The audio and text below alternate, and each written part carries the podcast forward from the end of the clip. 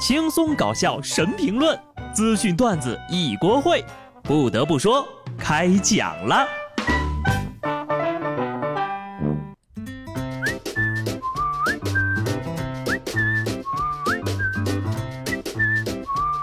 哈喽，听众朋友们，大家好，这里是有趣的。不得不说，我是机智的小布。哼，今天呢就是五二零了啊。今年的五二零呢和过去是不一样的。二零二零五二零，谐音就是爱你爱你我爱你。想必今晚注定是一个不平凡的夜晚，大家注意安全啊！单身的朋友就不要出门受虐了啊！当然了，如果你没有对象的话，也不用慌张。现在啊，只需要给小布我转账两千块钱，就会收到我五二零加一三一四的回转。别人有的，你也要有。我不允许你输给任何人，前三个人下单立减一百啊！其实呢，没有对象就不会谈恋爱，不谈恋爱就不会结婚，不结婚就没有孩子，没有孩子就会一生平安。所以呀，处对象就是原罪呀！大家还是不要处对象了。说山东淄博的赵女士在五二零快到的时候呢，因为男朋友出轨被分手了，赵女士哭了整整三天呐。为了让前男友也伤心流泪，她就买了一吨洋葱寄到了他们家，并嘱咐啊，商家发货之后呢，直接堆在他们家门口，绝不退货。快递小哥表示，整整一车洋葱呀，搬了四十多趟。他前任哭没哭我不知道，我自己呀已经哭了八百多回了。如果你愿意一层一蹭，上不去了，拨开我的心。你就会发现，出轨的男人是没有心的。不过这一吨洋葱怎么也值个千八百的吧？你就不怕前男友一个反手卖出去，那他岂不是更开心了？姑娘呀，两条腿的蛤蟆抓不着，三条腿哎，三条三，哎呀，两条腿的男人不遍地都是吗？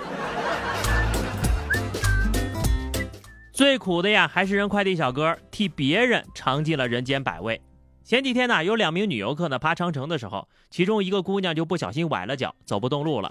俩人呢就抱着试试的心态拨打了闪送的电话，希望呢送药和冰袋过来处理伤口啊，再看看呢能不能下山。没想到啊，竟然真的有人接了单，很快就把药和冰袋送到了长城之上，还背着姑娘走下了山。看看人万能的快递小哥呀，他们的业务呀早晚要拓展到沙漠、草原、雪山、海底。男子气概爆棚，要都是单身，不如就一起过个五二零吧。平凡的人做出了不平凡的事，快递小哥温暖了这个世界，相信他未来的路会越走越远的。老歌唱得好呀，只要人人都献出一片爱，世界将变成美好的人间。这几天呢，山东潍坊迎来了大风降雨天气。一名顶着冰雹送餐的外卖小哥呀，在途中遇到了一件暖心的事儿。有好心的居民发现这个外卖小哥在自家的车库门前躲冰雹，于是呢，他赶紧打开车库的门，并喊他进去避避雨。一开始呢，这小哥以为是有车要出来，就后退了一步。听到是在喊他进去，这才进入了车库。等雨小了之后呢，小哥着急送餐，按喇叭致谢之后呀，就匆匆的离去了。这小哥和业主呀都是善良的人，平凡的人不平凡的小举动非常暖心哈，愿被世界温柔相待。俗话说“勿以善小而不为”，这世界就是因为有了这样平凡的小事，才显得格外的温馨呐。咱们继续说回这个相亲相爱的话题啊，这段时间呢扎堆离婚的人多了，都是因为在家里待的时间太长了。广东婚姻登记网上预约系统显示呢，到今年六月十六号，深圳市各区的离婚剩余预约量均为零。那么今年四月份呢，结婚登记总量为四千一百八十七对，离婚量为三千五百二十四对。按照这个深圳的全年来算呢，历年的离婚总量不会超过结婚总量的三分之一。可在四月份呢，深圳的离婚总量已经达到了结婚总量的百分之八十四。所以呢。上期节目我们说的那个离婚需要冷静期，是不是就这个原因？现在好了，离婚冷静期直接变成了离婚等待期了，你得排队呀。说不定呀，也有很多夫妻冲动之后呢，又不想离婚了。除了这两天说这个离婚率高的事儿呢，最近还有一个事儿在朋友圈也火了哈。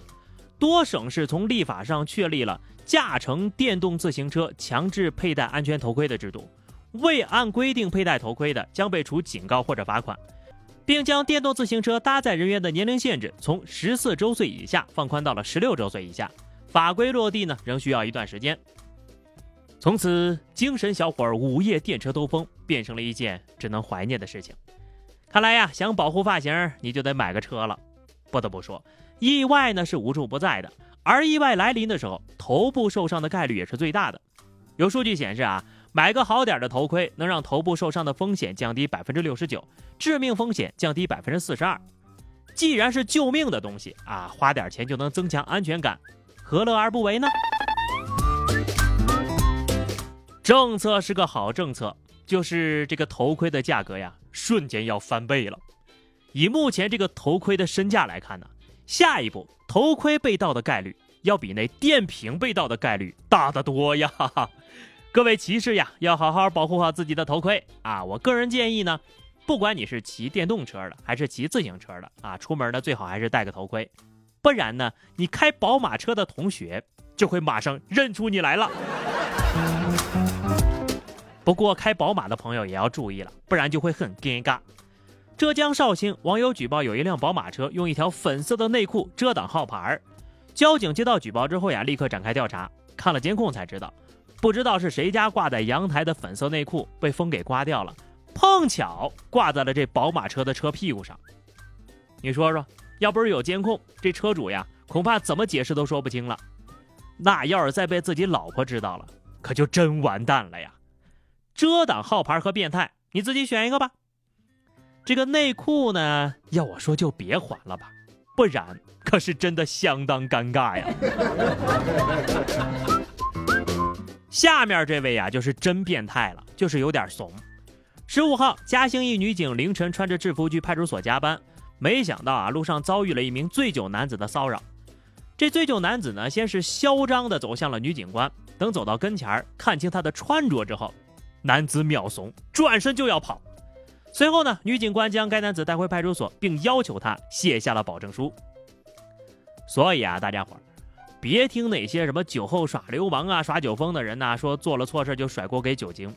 事实证明，喝得再醉，也知道穿什么衣服的人不能惹。知道了吧？女孩被骚扰就是因为有坏人，跟她穿什么衣服一点关系都没有，哪怕人家穿的是警服。就类似于这样的人呢，那完完全全属于五行缺奏。厦门的一家高端酒店里，一个智能配送机器人呢正在执行配送的任务，和一个客人呢前后脚就进了电梯了。